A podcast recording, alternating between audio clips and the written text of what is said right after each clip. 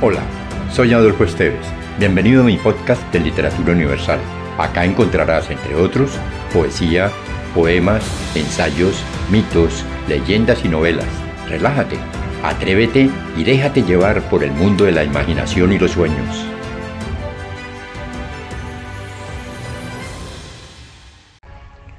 El niño perdido de Pablo Neruda. Lenta infancia de donde como de un pasto largo crece el duro pistilo, la madera del hombre. ¿Quién fui? ¿Qué fui? ¿Qué fuimos? No hay respuesta. Pasamos. No fuimos. Éramos. Otros pies, otras manos, otros ojos. Todo se fue mudando hoja por hoja en el árbol. Y en ti cambió tu piel, tu pelo, tu memoria, aquel no fuiste. Aquel fue un niño que pasó corriendo detrás de un río, de una bicicleta, y con el movimiento se fue tu vida con aquel minuto. La falsa identidad siguió tus pasos. Día a día las horas se amarraron, pero tú ya no fuiste.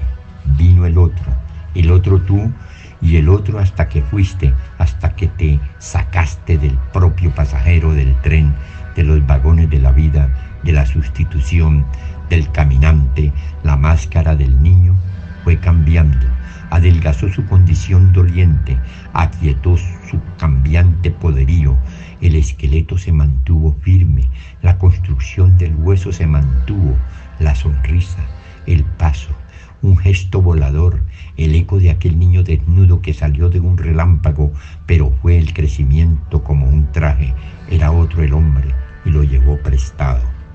Así pasó conmigo.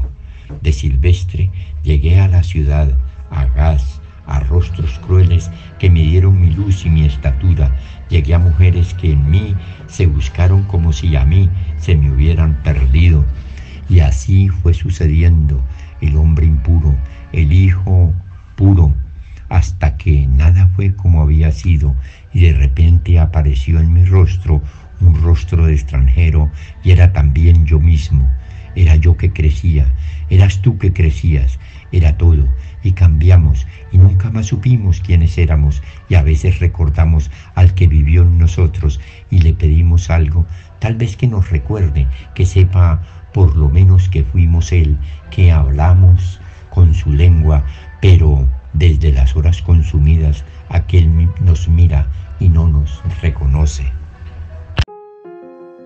Si te gustó, Piensa en alguien a quien también le agradaría viajar en este mundo fantástico y compártelo. Califica con 5 estrellas este podcast.